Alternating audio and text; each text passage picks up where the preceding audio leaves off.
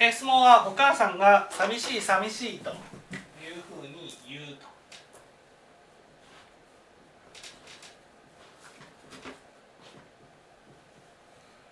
どう対処したらいいでしょうかと、ね、この寂しいっていうのは大きく理由に2つあります。一つは？自分がイラと時あの何もできないのであの、うん、死んじゃ死んじゃうんじゃないかと。何もできない、ね、何もできないのではないかと。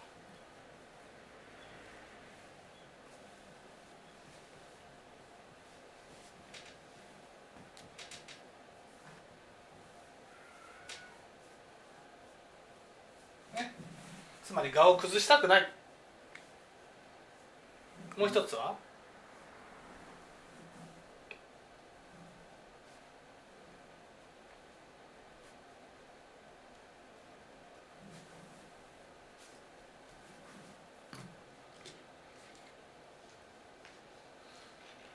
ちょっとわからないですけど、まあ、しあの死ぬ自分のその、まあ、誰もあの何も助けてもらえず死んじゃうんじゃないかなんかないのかなっていうのがそういうの不安なのかなと思ったんですけど。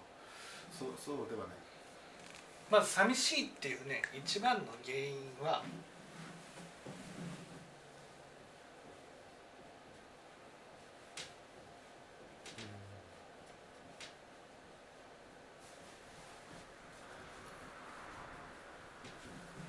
執着が多いってこれはどういうことかっていうと私たちは何かを持つとその持ったものに執着をするんです。執着をした分だけ自分というものが大きくなるんですね。ある意味。自分というものは。だから執着しているものがたくさんあればあるほどその分だけ自分が大きくなりそれに対して必要な功徳が多くなるんです。つまり寂しい寂しいっていうのはいわゆるお腹が空いたよ心のお腹が空いたよって言ってるもようなものなんですよ、ね、心のお腹が空いている状態はどうしてかというとそのお母さん自身がいろんなものに執着して自分を大きくしてるから人間っていうのはね自分を大きくするとさも崩れないような感じがして安心できると思ってるんですよ。だからいろんな生きてる間にいろんなものを買っていろんなものに執着して自分を大きくしようとしていくんです。でも自分が大きくなればなるほどそれに対して、ね、必要な愛情が増えるんです。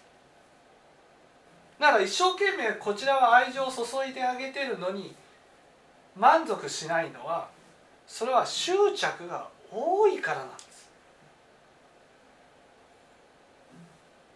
だからどうしたらいい？まあ整理をしていくんですけど。そう整理なんです。もうこれは整理をするしかない。整理をしてね。整理をして。ものを大切にする？うん、整理をして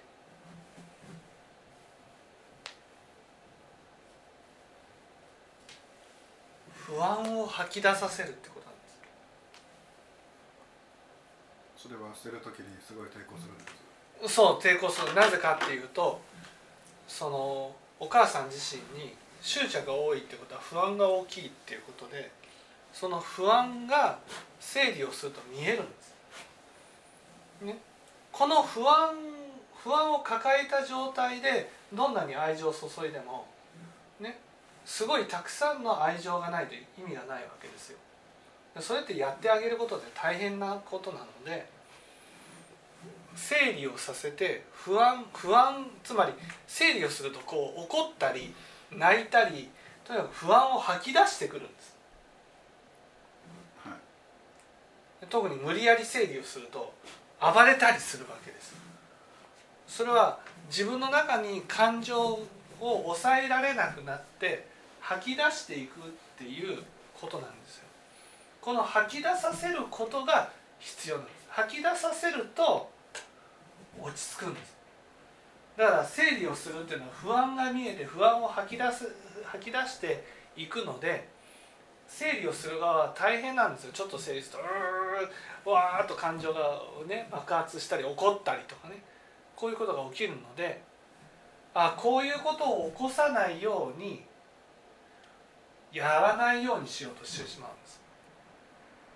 でもこの不安っていうものを吐き出させた吐き出させることによって人はこじんまりとするようになるんです。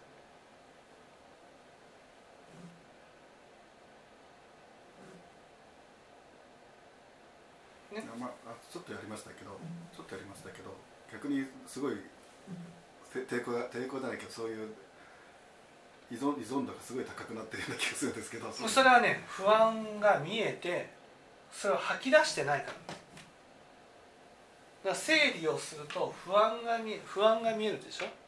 不安が見えてこれを吐き出した分だけ落ち着くんです人間まあ怒りますけど。そう怒り怒るけど怒って怒るっていうのは吐き出している。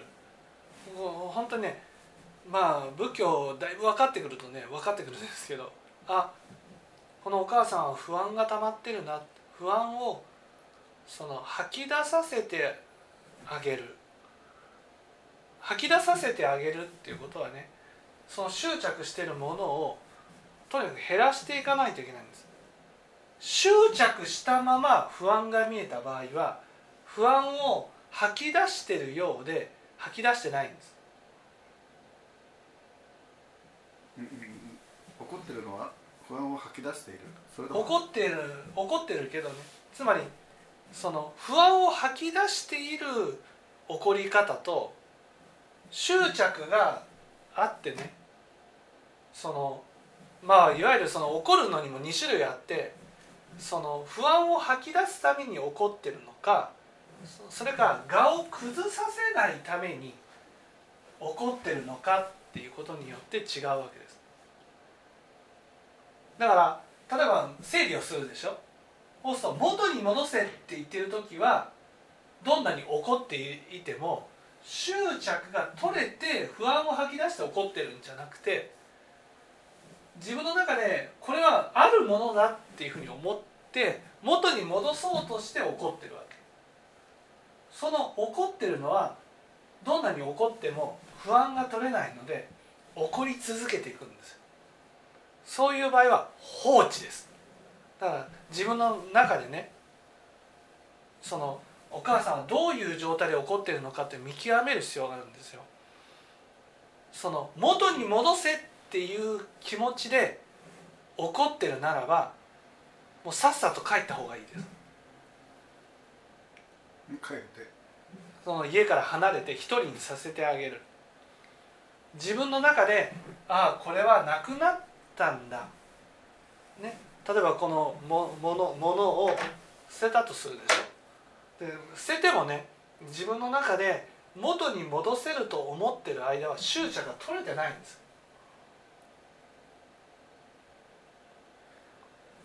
だから元に戻せ戻せ戻せ。それ元に戻そう戻したいという気持ちで怒ってる場合はどんなに怒っても怒りが止まらないんです。だから怒怒り始めてその見極めることが大事なんですね。例えば怒り始めた僕の場合だったらねその怒れ怒って例えば暴れたとしたらねお母さんの手をグッと握ってねそれで動かさないようにする。ことが大事なんです。でうーってこう怒って怒ってうーってなったりしたらグッととどめておくでどんなに力を出しても思い通りにならない思い通りにならないってことを受け入れた瞬間に泣き始めるんですよ。わーっと。ね。ね泣いたら不安が吐き出されてることでそれを吐き出し切ったら落ち着くんです。これをい何回も繰り返してあげることが大事なで不安を吐き出したらね本当にね驚くぐらい落ち着きますから。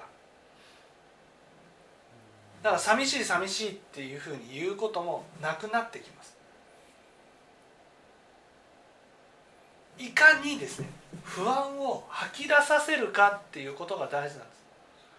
不安を吐き出させるためにはね思い通りにならないんだなっていうことを受け入れさせることが大事なんです。思い通りにならないんだなっていう。怒ればね思い通りになる。怒れば元に戻ると。思ってる間は不安を吐き出さないんです。本当にねこの不安を吐き出すっていうことがうまくできれば五章もうまく乗り切ることができるようになるんです。結局五章苦しむのはこの不安を吐き出すことができずに溜め込んだ状態で苦しんでるんです。つまりこの不安と執着がセットで執着が取れたら自分の中にある不安が吐き出されて楽になるんです。執着が取れないと不安を吐き出すことができずに死後もずっと苦しみ続けることになるんです。いかに例えば仕方がないんだなって思えるかどうかが大事なんですよ。ね、いかに仕方がない例えば思い通りにならない怒った怒ったけどでもなくなってしまったものはしょうがないんだっていうふうに思えるかどうか。思い通りにならないものはしょうがないんだって思えるかどうか。その思い通りにならないことがおかしいとかね。思い通りにならないことを元に戻したいって思ってる限り不安を吐き出すことができない。んですこれはね本当に一回きちっとやってあげたらなんとなくわかると思います。不安を吐き出す前と吐き出した後では明らかに別人になります。だからこうやって寂しい寂しいっていうふうに言ってる時はお母さんの中に不安が溜まっている時なんです。この不安を何とかして出させないといけないんです。その不安の正体はどういう不安の正体は執着です。執執着っていうのはががに執着してるっていうことでいわゆる自分の中の我があるわけですね。自分ってこういう人間だっていう。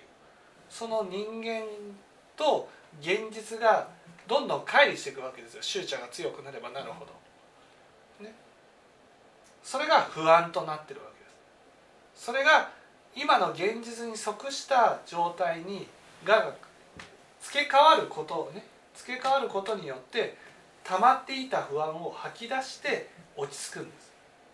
あの仕方がないなっていうかそうそうそうそうそう。まあ、ギャップが登ってきたものが折れ折れていけるそうそうそうそうそうそう。だから不安定な京満山を登ってる状態から不安を吐き出したら京満山を降りるっていう。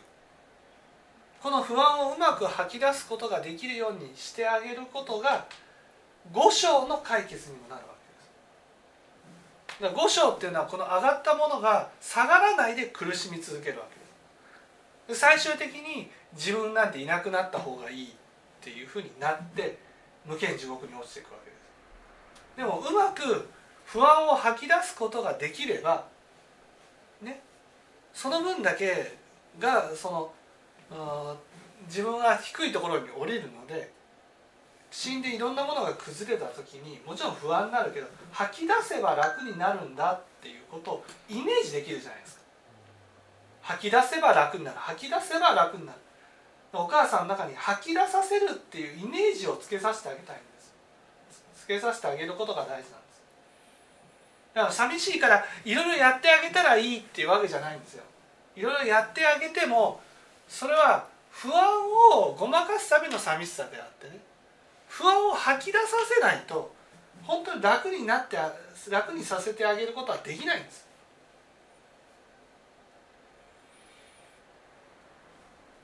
まあ今の自分、まあ、上がっちゃったものを下ろすことで自分を許せるようになってくるってねそうそうそうそうそう。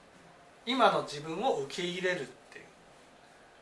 そ今あのとりあえずあの物置はそそこそこあの無駄無駄になんか変な置き方してるのでそれをちょっとどかしてでとりあえずしまあ捨てないけどととりあえずううんそれでもいいっていう感じでやってるんですよ。うんそれでもいいと思います。とにかくそれを大々的にやってね。そして不安をもっと感じさせて吐き出させるようにしていくことが大事だと思うんです。これを吐き出したらね吐き出したらね本当に落ち着きます。まああんまり抵抗したらじゃあまあこここれは今のところあそこ残しとこうかって感じでやってるんですけど。うん、抵抗してもやる。怒らせる。怒怒ったら手をこうって。握る。ね。でこう力を込めて「うん離せ離せ」とかってやってきてくると思うけど離さない。こう力いっぱいやっても思い通りにならないんだっていうことが分かったらその離せっていうた力。だまあいじめと感じちゃうと困るのでちょっとどうしようかなって感じですけど、いじめと感じてもやるんです。で離せって言って力が抜けた時点で離すんです。力が力をこう抵抗してる力がね抜けた時点でつまり我が崩れた我が崩れるまでは抵抗するんだけど我が崩れた瞬間に力が抜けるんですよ相手の。その瞬間に離してあげたらね背中をさすってあげるんです。背中をさすってね「ごめんねごめんね」って言ってやってあげるんです。そうすると感情をわーっと吐き出さし吐き出てその時にはいっぱい汚れを受けますから溜まってた汚れを。窓を開けたりして空気の換気とかをしっかりしてそして吐き出したらち着きます。多少強引さがあった方がいいってことですね。多少強引さがあった方がいい、まあ相手の様子を見ながらってなってるんですけど。はい、多少強引にやって不安を吐き出させてあげるっていうことがやっぱり五章の準備になる